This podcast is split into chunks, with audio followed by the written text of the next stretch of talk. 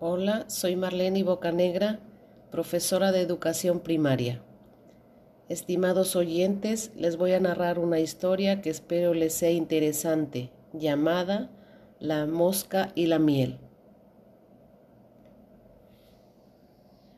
Una simpática mosca volaba por el frondoso bosque en busca de comida.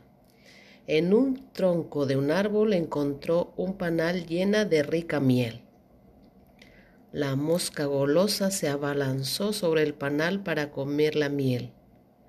La miel estaba tan exquisita y dulce que la mosca no podía dejar de comer.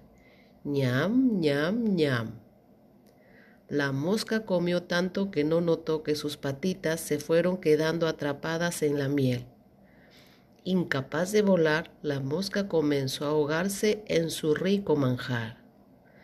Desesperada, solo tuvo tiempo de exclamar, Oh, voy a morir por querer tomar todo en un instante de placer. Moraleja. Toma siempre las cosas más bellas de tu vida con serenidad. No te vayas a ahogar dentro de ellas.